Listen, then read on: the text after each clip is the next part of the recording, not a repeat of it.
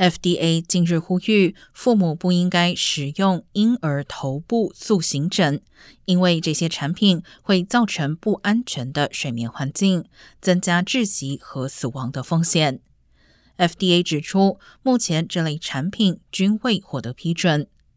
国立卫生研究院和美国儿科学会建议，婴儿睡觉时不要在身边放任何枕头、玩具、宽松的被褥或柔软的物体，应该躺在平整的婴儿床上。约翰霍普金斯大学则建议，担心婴儿头越睡越扁的父母，可以经常改变婴儿面对的方向，或者多抱孩子。